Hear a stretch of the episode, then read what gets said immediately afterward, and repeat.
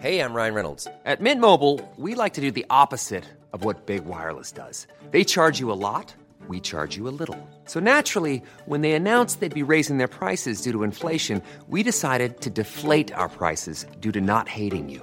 That's right. We're cutting the price of Mint Unlimited from $30 a month to just $15 a month. Give it a try at mintmobile.com slash switch. $45 upfront for three months plus taxes and fees. Promo rate for new customers for limited time. Unlimited more than 40 gigabytes per month. Slows. Full terms at mintmobile.com.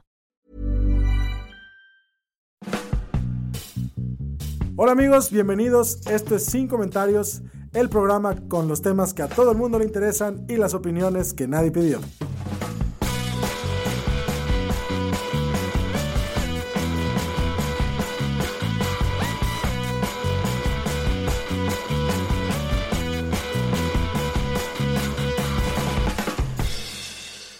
Bienvenidos a Sin Comentarios, el grupo de autoayuda. Aunque ya que no tenemos, así tenemos un psicólogo, chingada Tenemos madre, seguimos siendo su grupo de autoayuda y de crecimiento personal eh, con asistencia asistida desde Colima. Colima, ¿cómo estás, mi querido Picha?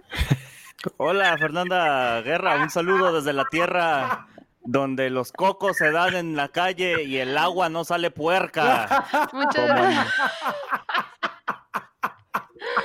Desde el otro lado del estudio tengo a Eduardo Flores ¿Qué pasó, juventud? Hola amigos. y detrás de los micrófonos el Angelini, el chico de los hilos González. ¿Qué tal, amigos? ¿Sabes cómo sé que Lalo ya tiene 50 años mentales? Porque dice juventud.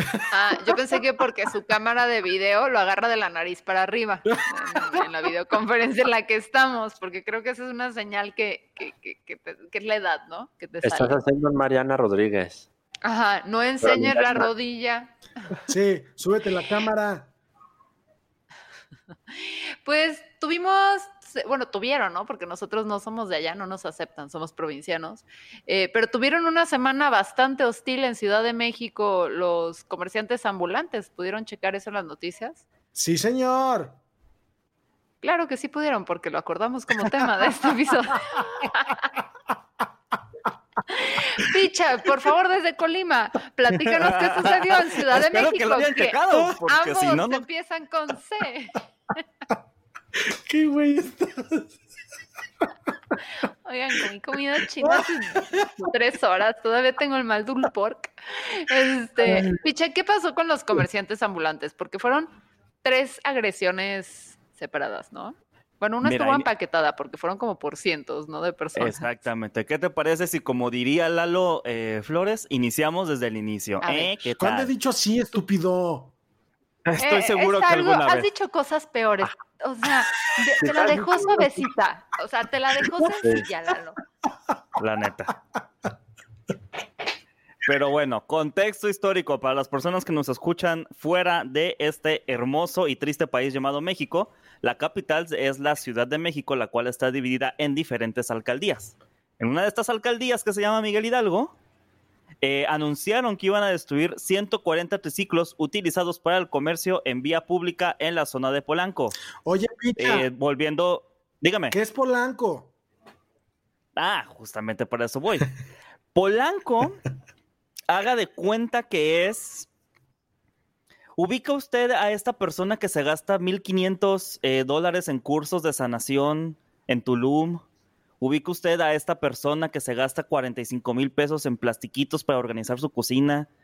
¿Ubica usted a Bárbara de Regil? Imagínese No, que no. una alcaldía este, es Bárbara de Regil. Pero, pero justificando un poco, porque es como. em, o sea, Polanco tiene Guadalupe Loaesa, las chicas de Polanco, ¿cómo se llaman? Las niñas viendo Polanco, o algo así tenía un libro, ¿no? Sí, señor. Polanco. es- es- ahora sí ya- Ya es muy tradicional, muy fresa. Es, Yo, yo, yo es- tengo una. No nos aceptarían, Lalo. No, por supuesto que no. Yo, yo la única referencia al estilo de vida que se tiene en Polanco la tengo del clásico mexicano que se llama Matando Cabos, en la que Tony Dalton ejecuta una pieza musical que se llama una cosa como La Princesita de Polanco, ¿no? En, en el playback más horrible de la historia, pero una de las películas más divertidas del chingado cine mexicano, del 2000 para acá. ¿Qué pasó con esos dos imbéciles? ¿Por qué no siguieron haciendo cine? No sé, pero a mí Tony Dalton y Christoph en esa película eh, me cayeron muy bien. Fue una, eh, a mí me pareció una gran película. Tengo la edición Dalton- especial de esa película en DVD. Muy buena película, por cierto. sí. Está, me parece que está gratis en YouTube, por si usted, amigo o amiga que nos escucha, lo quiere revisar. Tony Dalton sigue siendo productor y Christoph tiene un canal bastante prolífero de crítica de cine también en YouTube, Ah. de con 300 mil seguidores, para que se den una vuelta. Muy bien. Imagínense. Entonces, en esta colonia de, del corrido que menciona Lalo, ¿qué pasó? que es de las que es de las más ricas del, del, del país que tiene esta fama. Mi- para que se hagan una idea, ¿se acuerda del señor este que dijo que no le eches limón a tus cosas y que se enoja si le pedías chiles toreados? Su Enrique restaurante Olvera. está en Polanco. Sur, ah, sí. Ok. Bueno, Entonces- también está en la universidad, este, en el campus universitario creo que también tiene uno, ¿no? Pero bueno, X. X. El, aquí el punto está en que en esa zona super fresa quitaron 140 triciclos de esos eh, que venden camotes, de esos que venden elotitos con sus patitas de pollo, de esos que venden tamalitos y de esos que venden cualquier otra cosa que Lalo Flores suba a su Instagram. Eh, Los quitaron, o sea, se los confiscaron. se los quitaron y a putazos, casi casi. Pues casi, De casi. lo acuerdo. pero putazo seguro. De acuerdo con el director general de Gobierno y Asuntos Jurídicos de la Alcaldía, Miguel Hidalgo Egel Cortés Miranda, esto se hizo para evitar un riesgo sanitario o de protección civil, pues no cumplieron con el semáforo naranja de chingada 30% cola. de ocupación del espacio público. Ok. No mames. Este a mí lo que más me sorprende Ajá. es que, eh, o sea, se llama Hegel. Sí, señor, Pues- Egel Cortés Miranda. A mí lo que me sorprende es que no esté hablando de idealismo y modernismo alemán, pero de modernidad, pero está bien. O sea, Pues mira, en una de esas ¿Y sí lo hace porque lo cortés no quita lo valiente. Ba, ba, ba. Ah, Eh.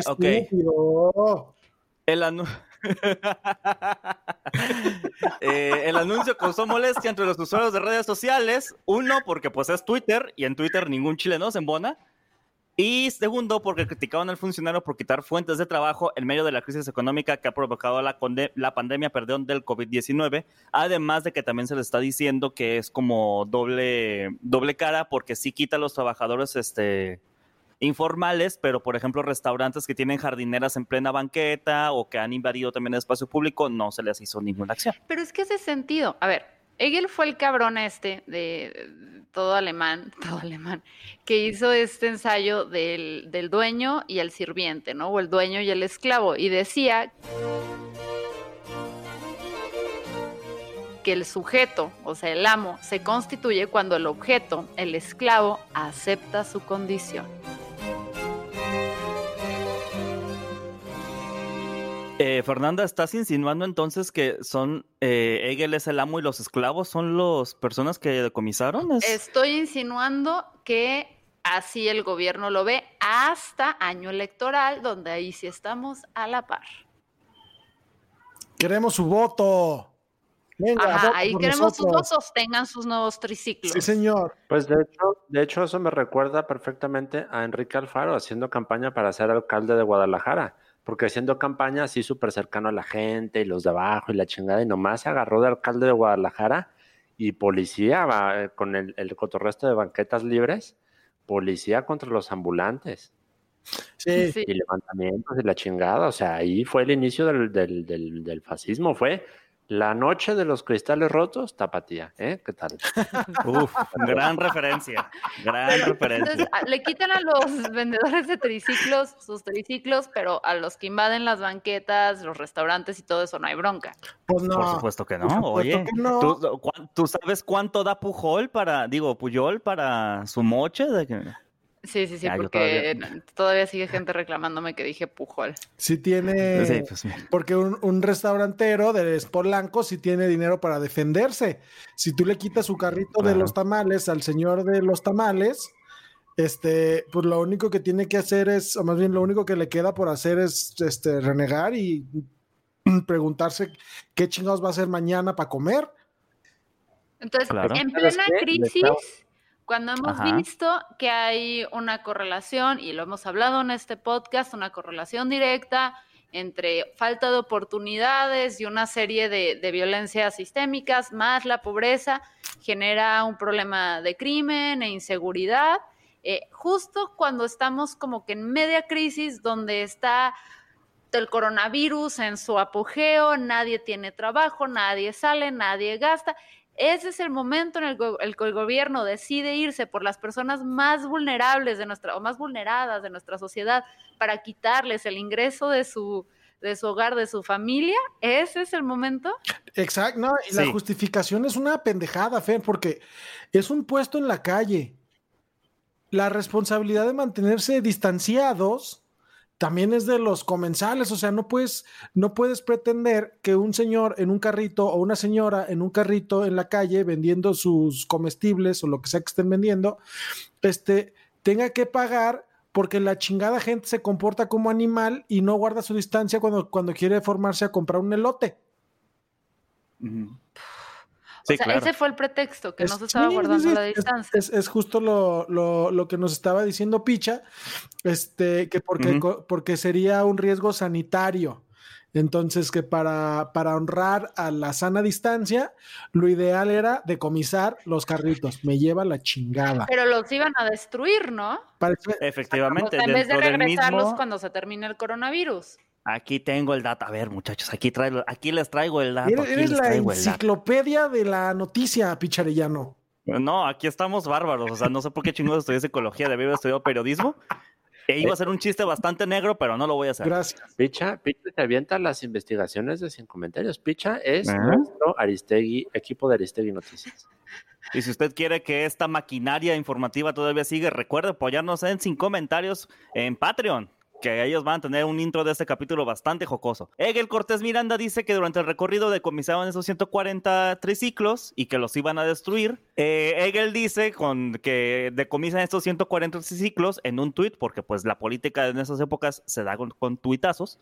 Sube las fotos de los triciclos y dice que va a proceder a su destrucción eh, basado en lo que le preguntó a sus testículos. Entonces se hizo un revuelo y el mismo Gerardo Esquivel, que es el subgobernador del Banco de México, le dice, güey, esos triciclos son instrumentos de trabajo para las personas de bajos recursos, porque eso los quieres destruir, cabrón. No le dijo cabrón, pero le quiso decir cabrón. No, Y evidentemente todo el mundo se le fue encima y después Cortés Miranda ya bajó las manitas y dijo que se determinará el destino de los enseres de acuerdo a un procedimiento administrativo. ¿Qué significa en español? Dejen de estar chingando, no nos vamos a destruir, pues. Pero de todas formas, o sea, si traen intención de destruirlos, eh, lo que sea, de seguro, por cómo es en México y cómo es desorganizado, o sea, ni los van a devolver, ni sabrían por dónde devolverlos, ni cómo devolverlos, y todo es un caos, todo es un cagadero y, o sea, nefasto. Entonces, ese fue el strike número uno. ¿Cuál fue el strike número dos, picha? El strike número dos. Ay, me, me, me, me, agarraron entre notas, muchachos. Pero es este video que se hizo bastante, bueno, esta imagen que se hizo bastante popular, donde nuestra queridísima Lady Tacos, tacos de canasta, Tacos, tacos, tacos. efectivamente, le decomisaron su bicicleta Perdón, ya. para vender tacos de canasta. Pero se- fue bastante, o sea, el video que yo vi es bastante humillante porque se lo decomisaron, le tiran los tacos, se ríen los policías de ella. O sea, no fue nada más el te quito tu vivienda, sino tu sustento, sino me río de ti mientras lo hago. Así Claro. es. Y, Y, creo, que, y creo, que, creo que estos policías no contaban con que esta vendedora de tacos es famosa en las redes sociales precisamente por su profunda voz, ¿no? Este e- es, es Mushe, si no me equivoco, ¿no, Angelini?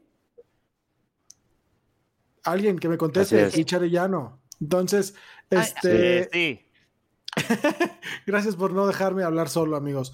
Este, entonces, de nada. ella, e- e- es, ella es muy conocida en las redes sociales precisamente porque este, su, su atuendo corresponde al de una mujer porque se identifica como mujer, pero el vocerrón es, este, es, es profundo, es ¿no? grave. es Exacto. profundo, sí. Entonces, hace un par de años fue, fue un meme muy, este, muy, muy viral, este de, de que estaba venido tacos y yo tacos, tacos, tacos, o una cosa por el estilo. Entonces, Tacos de canasta, Pero- sus tacos. Pero a ella sí le regresan su bici, tengo entendido precisamente por la presión que hay en, en redes, ¿no? Es que, Pati, ahí te va cómo está el chisme. Ajá. Estaba Lady Tacos vendiendo sus tacos, tacos de canasta tacos, en lo que viene siendo su zona, pues en el centro histórico de la delegación Pino Suárez. No, no, mira, no sé qué delegación. X, el punto. Centro Estaba en centro histórico. histórico. Pino Suárez, sí. Ajá. Pino Suárez, muchísimas gracias. Ahí a un ladito de catedral. Y ella estaba ahí bien a gusto, vendiendo sus cosas, y de repente seis elementos eh, de la policía, por no decir animales, porque los policías son animales, perdón que lo diga, pero son animales todos. Llegaron y dijeron, oye, ¿qué te parece si quitamos a esta señora que está vendiendo sus cosas? Ah, me parece muy buena idea, pero hay que pedirle permiso a quién. Oye, hay que pedirle permiso a nuestros testículos, va. Y entonces llegaron y le quitaron su bicicleta, le tiraron las salsas y todo este rollo. Y esto pasó mientras ella estaba grabándolo en vivo y subiéndolo a Facebook, porque en redes sociales están pasando las noticias, como ya lo sabemos. Entonces, por eso se hizo más borlote, porque hubo testigo, hubo evidencia en video y porque empezaron a salir muchas historias de gente que ha compartido, pues, momentos con nuestra querida Lady Tacos.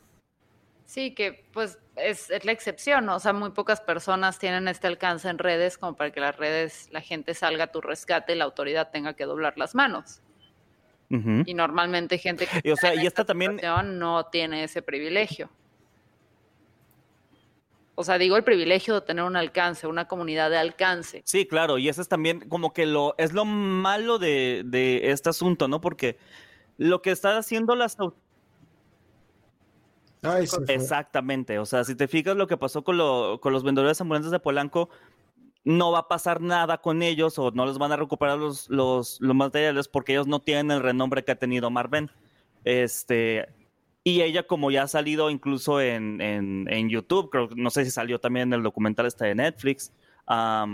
Sí, ella salió en el documental de Netflix. Con ah, ahí está. Volverá. Si quieren los chistes, pasen al behind the podcast. Entonces, está luego ese incidente que le regresan su bici, final feliz. Y luego hay un tercer. al- ¿Esto sucedió el viernes o el jueves? Esto sucedió el 20 de agosto, O que sea, si hoy es sábado, el jueves, efectivamente. Y esto pues evidentemente terminó con la... Ahora, no, no se enojen, tranquilos. Este, esto terminó con Marven teniendo su puesto ya fijo ahí al ladito, recuperándolos y con la alcaldía diciendo que no, que había sido un malentendido, que ya hablamos con los policías. Y que van- y lo que mencionabas, Y que van a investigar a los elementos.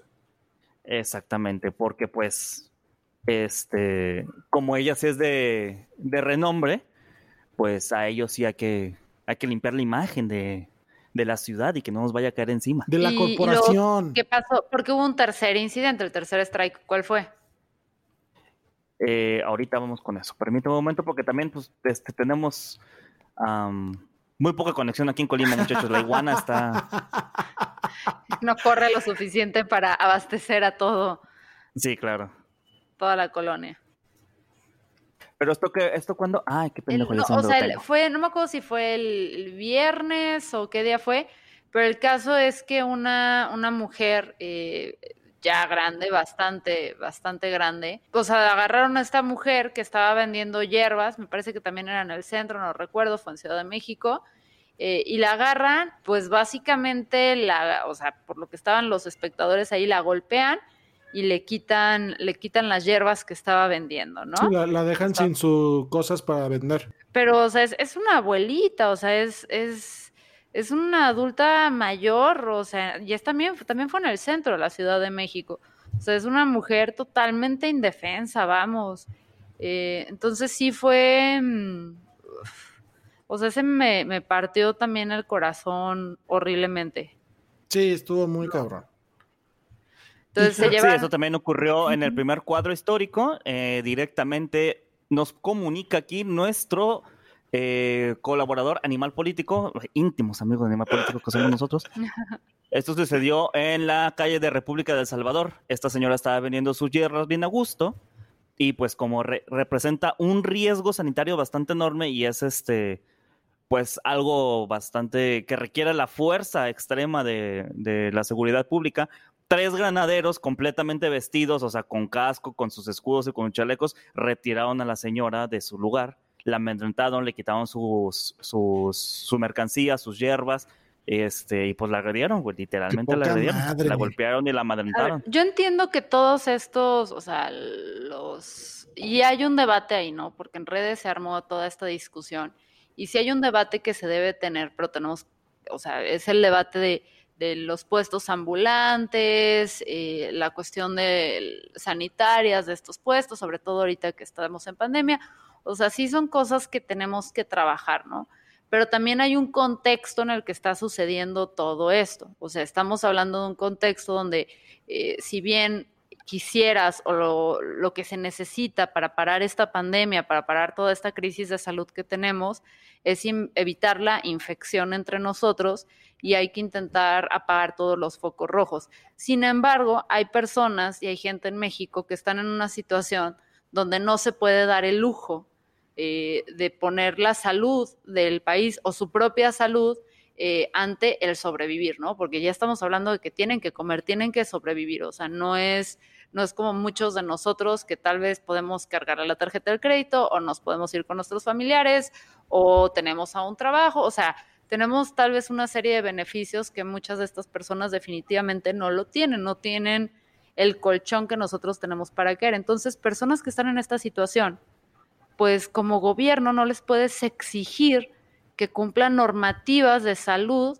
ante la posibilidad de enfermarse cuando su realidad es que no van a sobrevivir, no van a llegar a fin de mes, no van a tener techo, no van a tener comida, no van a tener toda esta serie de cosas.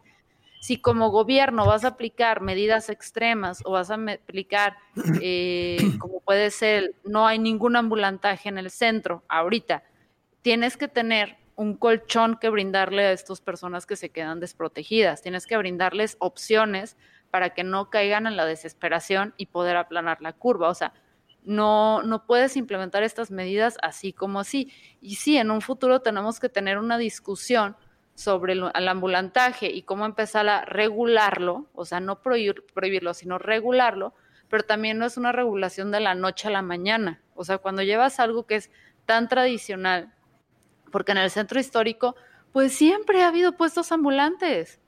O sea, desde que, antes de que AMLO naciera. Y siempre ha habido, este, o sea, siempre ha habido en México desde la época de las pirámides, donde afuera de, o sea, mientras estaban construyendo todo, a los pies de estas se ponían las mujeres con los alimentos a venderse. O sea, es algo que viene mucho en el arraigo mexicano que no lo puedes erradicar. Me estás diciendo, Fernanda, que en la época prehispánica no había centros comerciales para practicar el comercio formal. No, no había. yo entiendo que la costumbre tal vez cuando te vas modernizando y eso tienes que ajustarla, pero la tienes que ajustar de una manera progresiva donde quieres, o sea, no se trata de castigar a las personas que no entraron de la noche a la mañana de la ley, sino cómo los ayudas de llegar de punto A a punto B sin que, sin que pierdan su sustento y sobre todo, o sea, cuando tú quieres quitar el ambulantaje o quieres regularlo o cuando quieres, eh, tienes, tienes que tener un objetivo en mente más allá de quitarlo para hacerlo más limpio, para, darle orden, pero tienes que llevar a la gente como gobierno de la mano de punto A a punto B, o sea, sin ser paternalista, pero tienes que ayudarlos, asesorarlos, darles herramientas, en algunos casos incluso, eh, pues, o sea, no sé, si quieres de repente cambiar el tradicional triciclo de, que no te usaba porque ya no se ve padre en Polanco, güey, pues entonces tienes que ayudarle a esta gente con, con, sus triciclos nuevos y cómo lo van a sacar adelante. Sí, y, es un problema de planeación porque piénsalo así. Ok, eh, hace falta que el, que, que el ambulantaje se convierta a formalidad, ¿no? Por así, por de alguna manera decirlo. ¿Qué ofrece el gobierno para que a los ambulantes les convenga cambiarse? O sea, el planteamiento es este.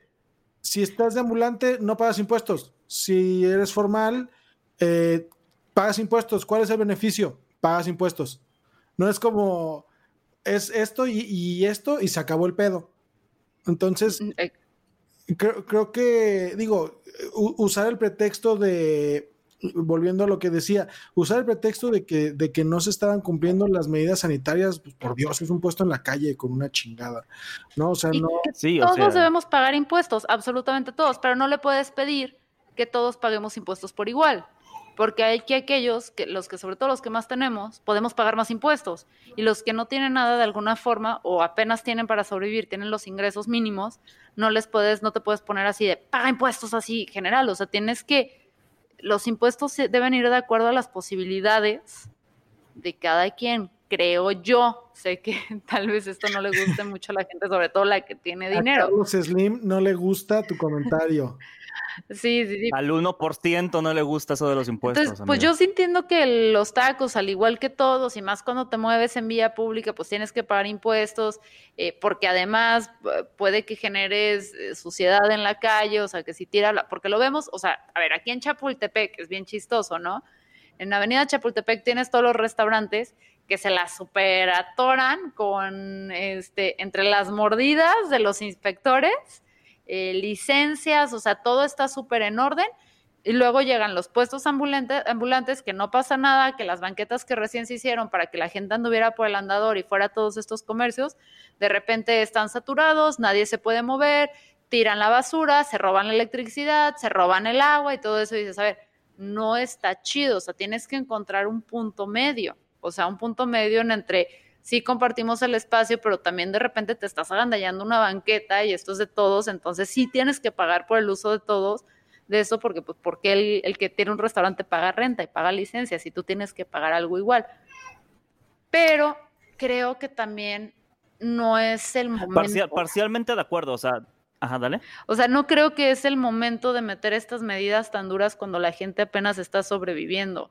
O sea, es como si de repente en el Titanic, cuando se está hundiendo todo el pedo, o sea, es como, no, cabrón, ah, o sea, tú eres de clase baja, Jack, pues te toca hasta abajo del barco, pero se está hundiendo, pues no me importa, o sea, no tienes acceso a, a la tarima donde todos están sobreviviendo y flotando porque no pagaste ese, o sea, ese, ese boleto, te toca hasta abajo, no, o no pagaste nada, te aventamos por la borda, o sea, estás en un momento de crisis donde, a ver, tenemos que rescatarnos y salir adelante, sea como sea, y en vez de estar en pinches empeñados con que si hay puestos ambulantes o no en la calle, deberían estar empeñados con otras cosas como prevenir que haya delito de robo, o sea, ya hablando de la policía, ¿no? Porque como gobierno, si de repente necesitas ingresos y te urgen los impuestos de los puestos, de los impuestos de alguien para poder saca el gobierno a flote, hay un chingo de empresas grandotas que no pagan impuestos, inviértele toda tu energía ahí, pero como policía si no te queda ninguna alternativa, cabrón, ponte a ver dónde hay cuestiones de focos rojos, de crimen y todo y métete ahí a resolver ese pedo, o sea,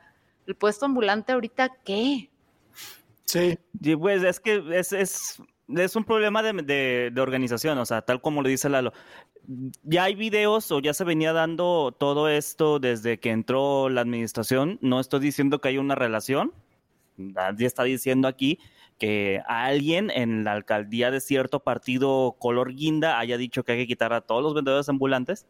Este, pero ya existen bastantes casos o hay muchos videos donde sí hay abusos de policías quitando vendedores ambulantes. Ahorita hizo mucho ruido precisamente porque atacaron a personas bastante reconocidas, atacaron a una señora que no la debía ni la temía, este, y también porque pues como se paró el saco directamente a la Polanco y todas ocurrieron en la misma semana. Presumieron que iban a, a pinche a incendiar los carritos como si fuera logro de gobierno, güey.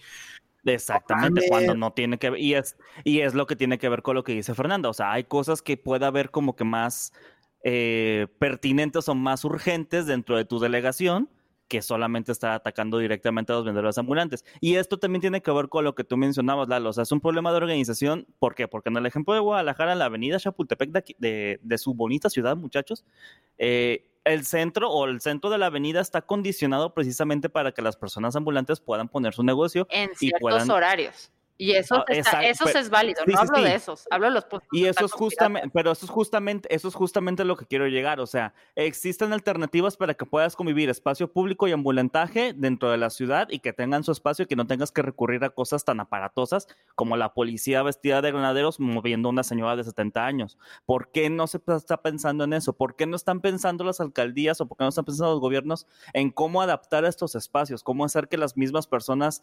este, se, se adueñen del espacio público y puedan realmente eh, seguir adelante. O sea, no te estoy diciendo que ya les des un lugar fijo para que puedan seguir viniendo, porque pues evidentemente volverse formal es un proceso bastante complicado y lleva muchos más problemas. Pero sí puedes llevar a ciertas condiciones para que tú puedas seguir conviviendo en el espacio, puedas seguir viniendo de forma ambulante. ¿Por qué no estar pensando en eso? ¿Por qué solamente verlos como, ah, vamos a quitarlos a chingadas o Que no debería ser complicado sacar una licencia. O sea, no, estoy diciendo que no. debería ser complicado en el sentido que todo el mundo puede tener una licencia para lo que quiera, cuando quiera, como quiera. O sea, que creo que los procesos en general con los gobiernos, y se está volviendo cada vez más acentuado, independiente al partido que esté al poder, es que el gobierno en teoría debería ser un facilitador, una persona que ayude al país a progresar. O sea, que ayude a, a que haya cada vez menos gente en pobreza, a que cada vez todos tengamos los derechos que merecemos, a que cada vez haya mayor educación para como país poder crecer, ¿no? Em, pero a veces parece que los gobiernos traen más esta intención de autoridad, de castigar, de imponerse, de mandar, o sea, de nosotros. Y también los procesos los hacen sumamente complicados para que tú saques una licencia, para que tú saques un permiso, para que hagas lo que hagas, para que te, te ablandes y sueltes dinero y des mordidas. Y luego en el proceso tú quieres hacer las cosas bien y para hacer las cosas bien te las ponen, les voy a platicar aquí sin decir cuál ni nada, pero yo tengo un bar, dejémoslo así. Entonces, a mí para sacar la licencia de este bar, me tomó un año, cuatro meses. Un año, cuatro meses nos tocó sacar la licencia de este bar porque dijimos, no vamos a dar una pinche mordida. Durante un año, cuatro meses, cada 15 días llegaban inspectores del municipio donde está este bar, que no diré nombres, a pedirme mordida. Y me decían, por dos mil pesos a la semana, tú ya puedes vender el alcohol que quieras. Y por dos mil pesos a la semana. Y tú ibas a gobierno y nos hicieron ir unas, o sea, yo creo que unas 10, 12 veces es poco.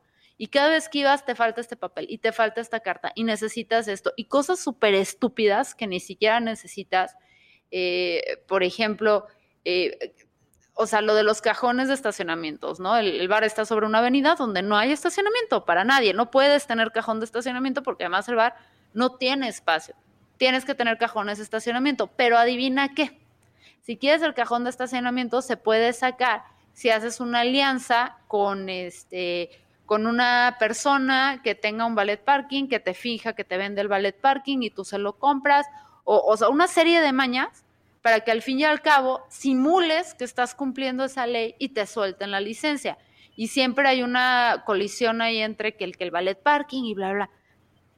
El asunto es que durante este año y, cacho que yo estuve, todo el mundo nos dijo, no vas a poder sacar la licencia, no vas a poder sacar la licencia, no vas a poder sacar la licencia, porque todo el mundo te pone obstáculos y te pone peros y te dice que no, que no, que no, que no, que no, que no y te hace ver la cosa tan complicada que, en que casi todos se doblan y dicen, va, ¿cuánto tengo que pagar para que me la des?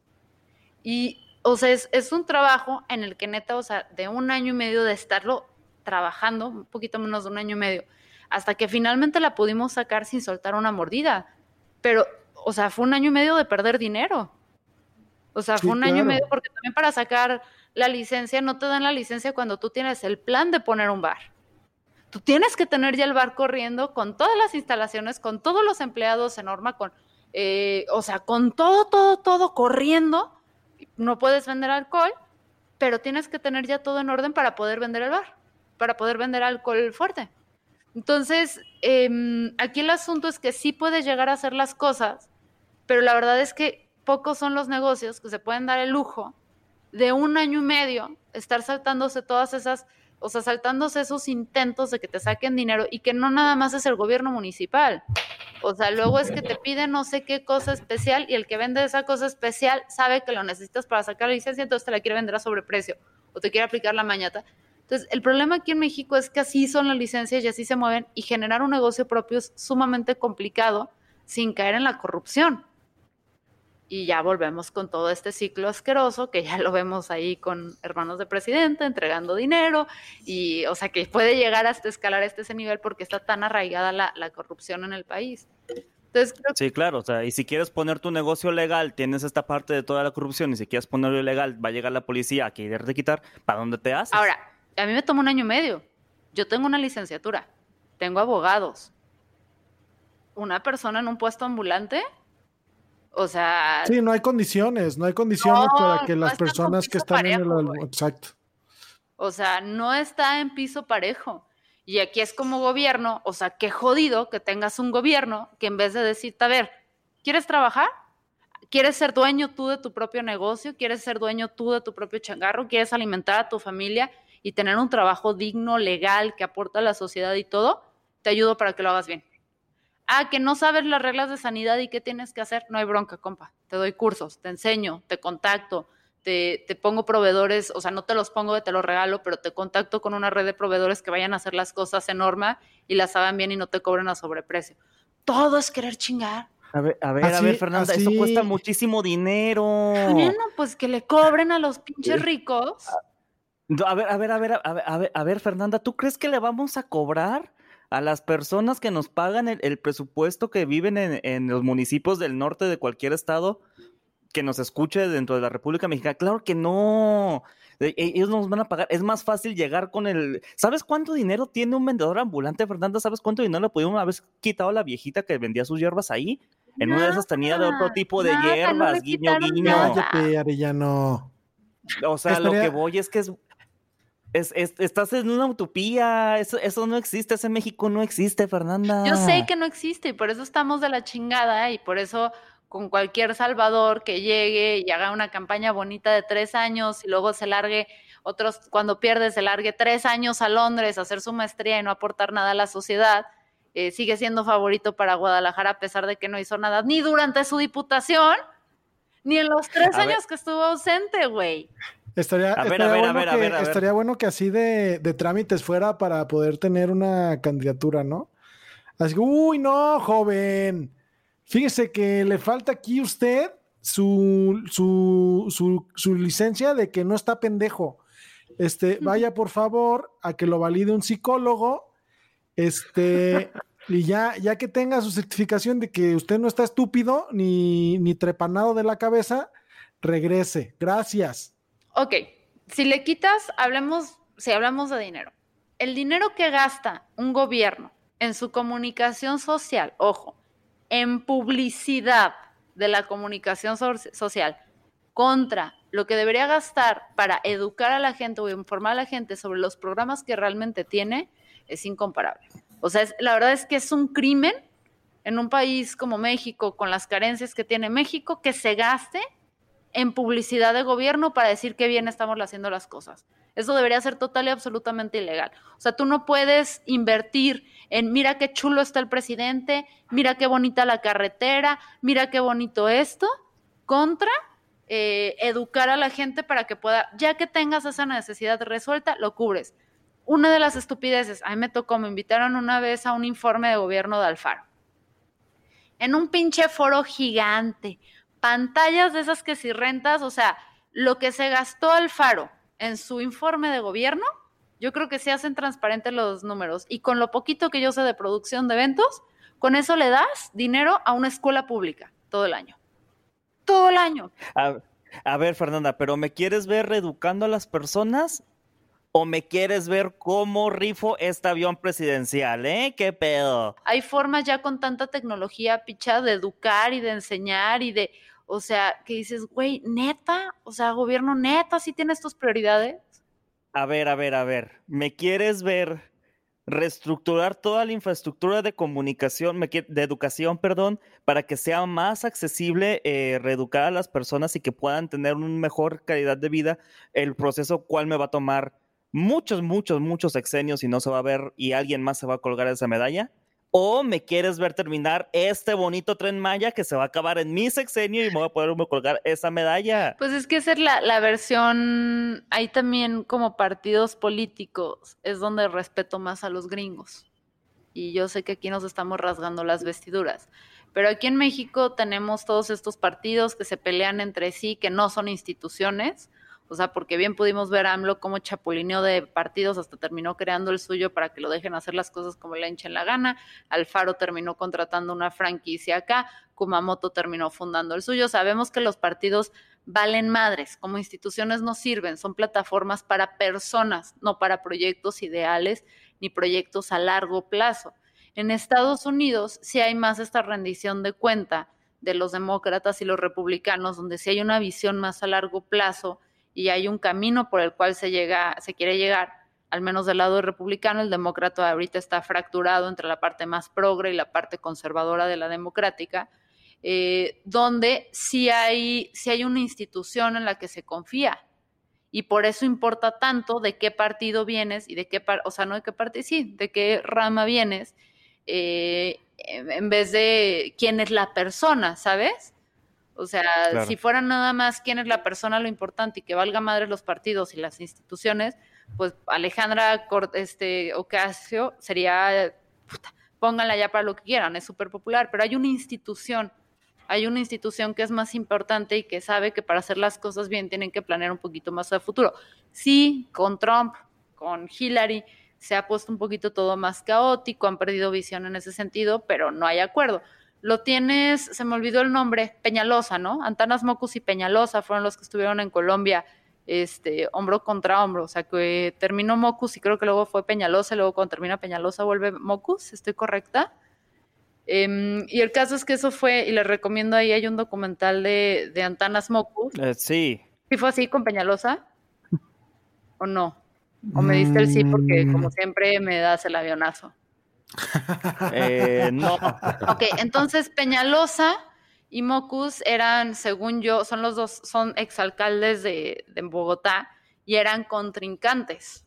Entonces, Mocus recuerden que viene de, de, la educación, chéquense, o sea, él era, se dedicaba a la docencia y todo ese tema y Antanas Mocus em, le gana, me parece, a Peñalosa, empieza un proyecto muy ambicioso dentro de Bogotá, donde incluye la reapropiación de un espacio privado, área verde muy grande que se le da a la sociedad un campo de golf, algo así. Tiene este plan a largo plazo y mm, cuando ya sabe que va, que va, mm, que va a perder, o sea, las siguientes elecciones, sabe que va a entrar quien fue su oponente, que era este Peñalosa, llegó a conciliar con él en algunos puntos. Decirle, mira, este proyecto es bueno, le sirve a la ciudad, por favor termínalo. O sea, pero ahí Antanas Mucus es un perfil que les recomiendo que, estudien y todo, muy interesante, empezando porque les enseñó las nalgas una vez a, no me acuerdo si fue a la prensa o a los estudiantes, pero sí, y les bajó el pantalón. Pero es muy interesante porque si hay esta visión de no se trata de mí, se trata del servicio que estoy dando yo a mi ciudad, este es mi legado, esto es lo que tengo que entregar y no importa si yo perduro o algo, pero tengo que ejecutar ese cambio. Y la bronca aquí es que tenemos puro come, así come solo, asqueroso. Sí, Tal cual come solo es el verbo. Muy cierto. Este adjetivo, diría yo, come solo. Ah, también se puede ser verbo. Mira, Jesús era verbo y no sustantivo, entonces. Entonces, creo que ese es, ese es parte del, del, problema que tenemos en México en general. O sea, que se trata de yo estar en lo correcto, yo estar bien, eh, no cuestionar mi poder, no nada, pero no se trata de construir con el otro una mejor ciudad. Y, y no tienes, y no se trata de ser, porque lo hemos visto, ¿no? Y hablamos aquí precisamente, eh, bueno, tienes luego estos perfiles que que luego parece que son muy buena onda y seres de luz y seres de paz y seres que no tienen conflictos, pero no están dispuestos a trabajar con nadie que no sea de su equipo más que para robar.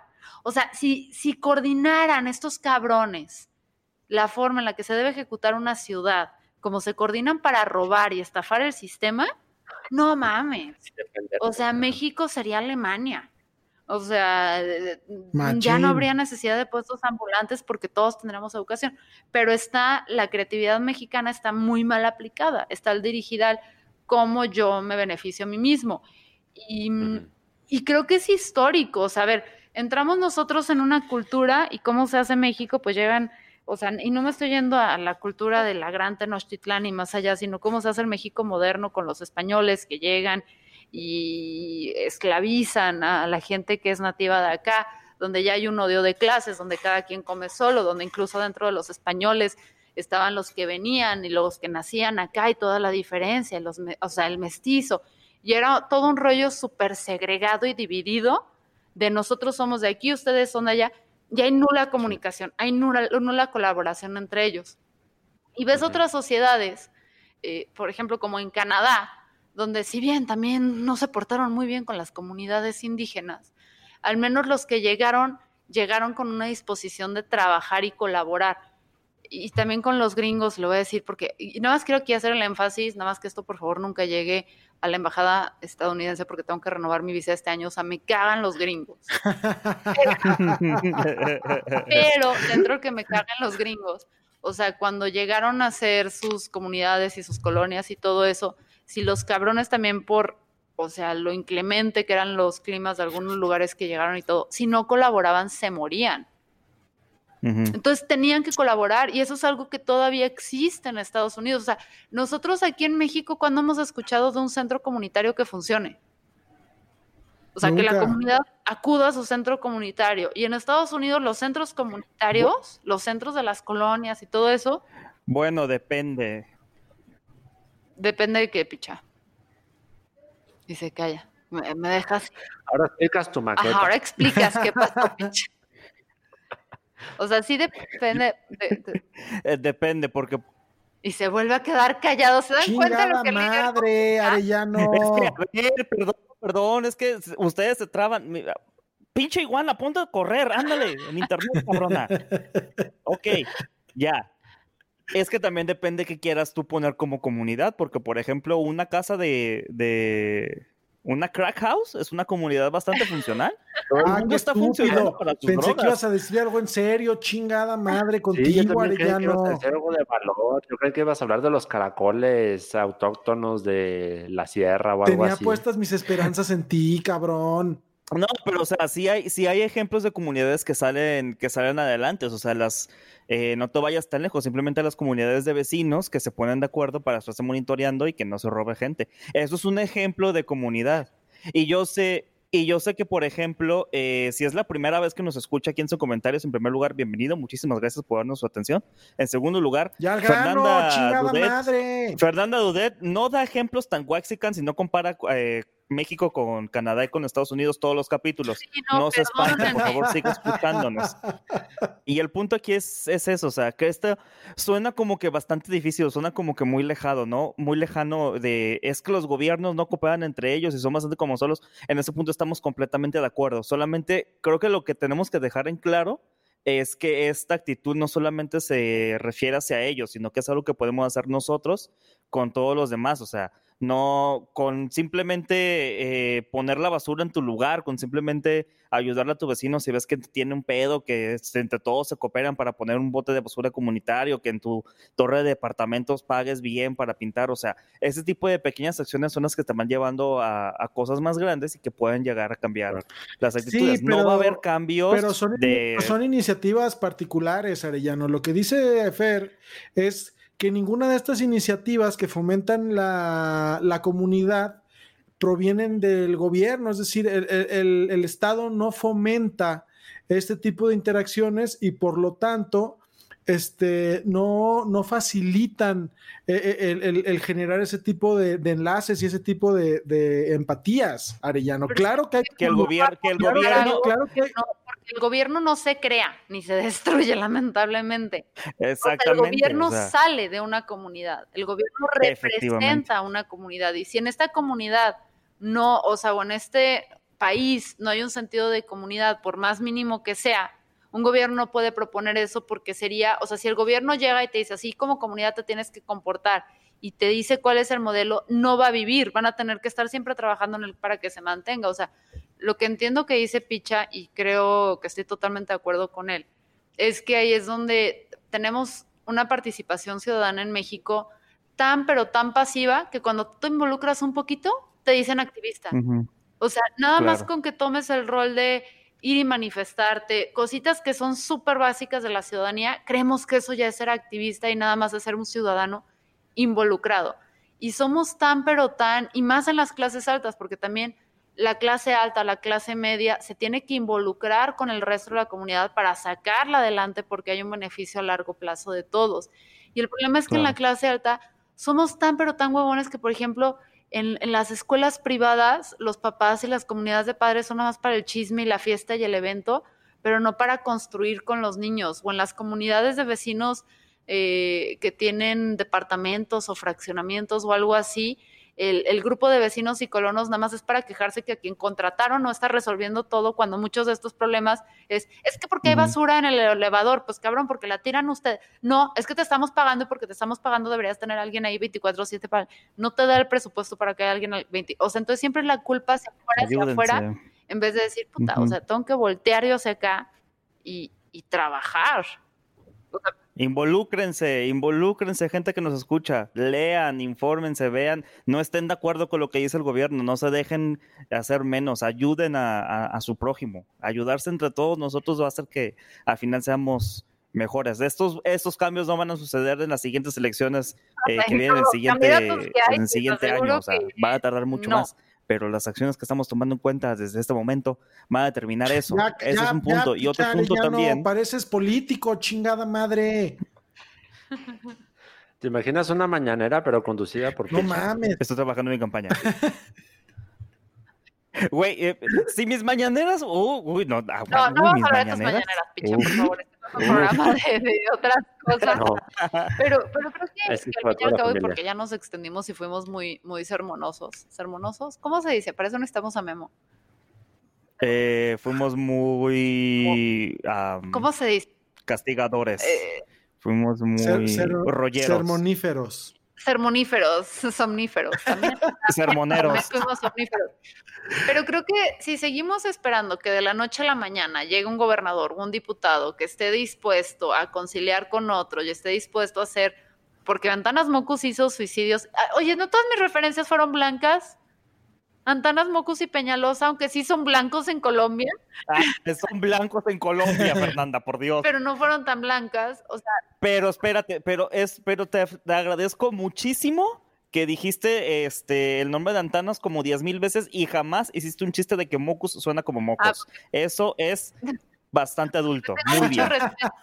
Y volvemos a la educación. Es una persona que viene de la educación, que tiene mucha visión y sobre todo creo que es el tipo de políticos que necesitamos. Personas que estén dispuestas a hacer un sacrificio, o sea, hacer suicidio político con tal de ayudar. Porque cuando tú imagínate que estás ah, liderando por un partido o un movimiento y te comprometes con el que sigue, que es de otro partido y tiene otros intereses, a, a llegar a un acuerdo para que esta transición pueda ser suave y en pro de la ciudadanía, y sobre todo con Antanas Mocus, que repito, chequen el documental que hay de él que hizo enojar a todo el mundo, no vas a tener un segundo término. No vas a volver a la política. Nadie te va a querer porque sabes que eres incómodo. Y creo que necesitamos más políticos así, necesitamos políticos que van a llegar y van a decir, al final de esto, muchos de ustedes, sobre todo los poderosos, me van a odiar. Pero se van a hacer las cosas, cabrones, y se van a hacer Oye, pero en México ya había pasado algo así. En el 2018 firmamos el Pacto por México cuando se unieron todos los Y partidos. nada más fue, a ver, vamos a cambiar de los poderosos losers a los poderosos, o sea, que están en el poder y vamos a hacer un, un cambio, pero al fin y al cabo, pues tienes ahí a Romo y tenías estos perfiles, rescataron a los fósiles del PRI, les dieron puestos, o sea, no pasó nada. Y, y sobre todo, nada malo nunca jamás pasó con todos los gobernadores desde el 2018. Nada. ¿Y sabes Nunca. es que me nada. da risa ahorita de todo lo que está con los soya? Voy a decir Lozano, no sé por qué. Em, que no sé cómo sea su sentir con todos estos videos y escándalos que están tronando, eh, que, o sea, si fuera otro país, cualquier otro país con una mínima decencia, ya habría gente en la cárcel, ya habría políticos que se habrían suicidado porque saben lo que les viene. No estoy diciendo que se Sí. maten, pero tampoco les estoy diciendo que no, señores políticos. No tenemos a Memo, o sea, les estoy diciendo hay opciones más allá de seguir con vida. Pero si estuviera sucediendo esto en, en otras partes, o sea, estaría, la- estaría moviéndose el pedo. O sea, estaría Creo que, viendo una... creo que el indicador es que la prensa internacional no lo está cubriendo. Así como, ah, ya señalaron otro presidente. Ay, es, México. Así se llevan. No sé ustedes cómo se han sentido estos días, pero la neta yo leo y todo y mi parte del drama, o sea, como no espero nada. Yo no espero que nadie se Sí. vaya a la cárcel, no espero que nadie cambie, no espero, o sea, nada me sorprendería ahorita. Me sorprendería si hubiera una acción, pero no, o sea, no sé qué tan triste sea esto, pero no espero ya nada de México. Sí, es triste. Es triste la desesperanza, amigos. Y ahí Yo, yo, te, yo te reformulo esa, esa frase. No espero nada de los políticos No, no mexicanos. espero nada de mucho de la sociedad Porque civil. si lo- ahí te voy a México. decir por qué no espero nada de México. Y aquí sí voy a ser contundente, me voy a emputar. Ya estoy enojada. Uf. Ah, no estabas enojada hace ¿Qué rato. pinche país? O sea, ahorita que volvió a tronar, eso sí me enojó y sulfuró poquito cuando volvió a salir dentro de los señalados Salinas. ¿Qué pinche país, después de lo que Salinas hizo, qué pinche país vuelve a permitir que el pelón con orejas de Dumbo pueda volver a tocar así tierra mexicana o pueda pasearse en un espacio público que sea con mil guaruras sin escupirle en la cara, güey? ¿Qué dignidad tenemos como pinches mexicanos cuando aceptamos eso? Cuando aceptamos que, que, se paseen, que sus hijos se casen con la Argentina, de con las los Menem. actrices de Carrusel de Niños y lo pongan en la portada de las revistas sociales. O sea, allí sí es México, porque nosotros en el momento en el que estamos interesados de la vida de esta pendeja, porque sí, discúlpate, si te vas a, ca- o sea, si te, sí, discúlpate, Ludovica Paleta, si te vas a casar con el hijo de un truán, que de seguro también es un truán, eh, que además tiene una secta donde acosan mujeres y sigue saliendo, o sea, si te interesas por esos personajes, los sigues manteniendo al poder.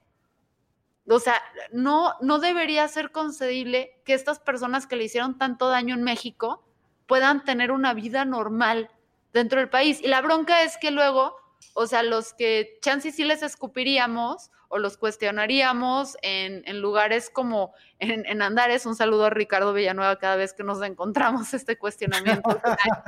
Eh, o sea, quienes sí nos atrevemos a señalarlos en estos espacios públicos, pues, ¿qué hacen estos cabrones? Pues muy fácil, me voy al club de golf, me voy al resort, me voy al lugar donde la gente que más afectada se ve por las estupideces que hacemos, que no es la gente de superlana, no me la va a armar de pedo. Porque, o sea, realmente los que se vieron madreados por lo que pasó Salinas, que siguen manteniendo un estatus, ya perdonaron porque siguen teniendo lana. Entonces, hasta sigue siendo un, ay, tuve a Salinas aquí a cenar en mi casa, o estuve en el mismo restaurante que, o sea, también por eso es donde volteo, sí me decepciona México, porque no debería ser normal. Lo que pasa es que también el grueso de los mexicanos tiene como sus prioridades acomodadas de otra manera, ¿no? Y pienso que, que, que el, el mexicano que... ¿Qué? ¿Por qué hablaste como yo? ¿No? Nos estamos mi- mimetizando, Fernanda, chingada madre. La, la cosa es, la cosa es que, que- que de pronto pareciera que el, mexicano que vive al día es, es este, es, es- es este fenómeno en el que, a ver, el que está no lo resolvió. Ok, ¿cuándo son las próximas elecciones? Me avisan ese día porque ahorita tengo que chingarle y no tengo tiempo para pensar en a quién voy a cancelar. ¿no? O sea, creo, que ese es un factor bien importante en, en cómo es la dinámica de- del mexicano con los políticos, porque realmente el, el- el mexicano, el que le chinga, cabrón, no tiene tiempo para ponerse a hacerse esos cuestionamientos, Fer. El, el mexicano que, que el mexicano que es el, el grueso de, de los que vivimos en este país, tiene tiempo para pensar en qué va a trabajar y en qué va a ser, en qué, en- en qué va a trabajar su primer turno, en qué va a trabajar el- su segundo turno y a ver a qué hora duerme, ¿no? O sea, y, y- y creo que eso es, eh, creo que de eso se aprovechan los políticos mexicanos y creo que es parte del fenómeno este que luego dicen que el mexicano no tiene memoria. Pues no, memoria. ¿Cómo, cómo vas a tener memoria si no tienes tiempo de, de- de pensar en otras cosas? Sí, no, o sea, sí entiendo esa parte y por eso creo que también, pero ahí te va, o sea, es que también es donde viene la clase media y el involucramiento de esta. O sea, si estoy de acuerdo que los que apenas pueden sobrevivir no se pueden preocupar, la clase media sí deberíamos estar más involucrados, güey. Claro. O sea, y Claro, la, ge- claro. la clase media sí consume eh, revistas como Hola, o sea, sí las consumimos. Para ver quién se casó. Para ver quién se casó pa- y quién pa- estuvo en el evento. porque se aspira a eso. Entonces, ahí es donde también yo entro en conflicto. Y sí digo, sí, sí nos pasamos de lanza, pues. Sí, en amigos. Pero Gran, gran episodio, amigos. E hicimos que Fernanda se emputara. Eso Y se emputó de huevos. es- está hubo, es, un gran, es un gran logro, amigos. El- el- Yo solamente también recomiendo, recomiendo ampliamente que si van a escuchar este episodio también pongan este música regional de fondo y se abran unas caguamas porque sí. Si quieren ver nuestra discusión, escuchar nuestra discusión de música regional, la diferencia entre esta y reggaetón, por favor suscríbanse a nuestro Patreon, donde Al estoy segura que Ángel subirá el episodio. Pero bueno, estuve aquí con Colima. Muchas gracias, muchas gracias. Este eh, nos quedamos con muchos temas en el tintero, pero no se preocupen, hay más tiempo que vida y sean buenos, involúcrense, lean noticias, O sea, cómanse a los ricos, no pagan impuestos. pero con los políticos. Sí. Eh, Eduardo Flores, Eh, hasta luego, amigos. Que tengan un- una buena semana, independientemente el día en que estén eh, escuchando esto. Gracias. Detrás de los micrófonos, el chico de los hilos, Ángel, muchas gracias. Yo soy Fernanda Dudet y si no escucharon, eh, necesitamos más gente en Patreon. Eh, chao.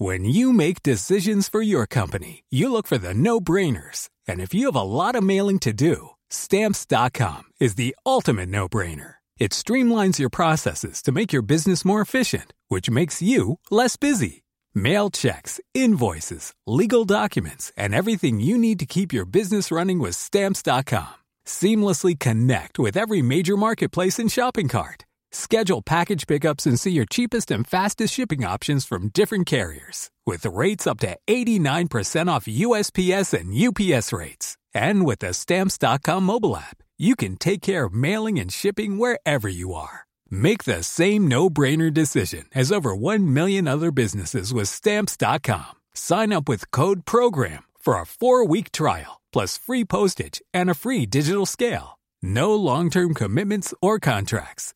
That's stamps.com. Code program.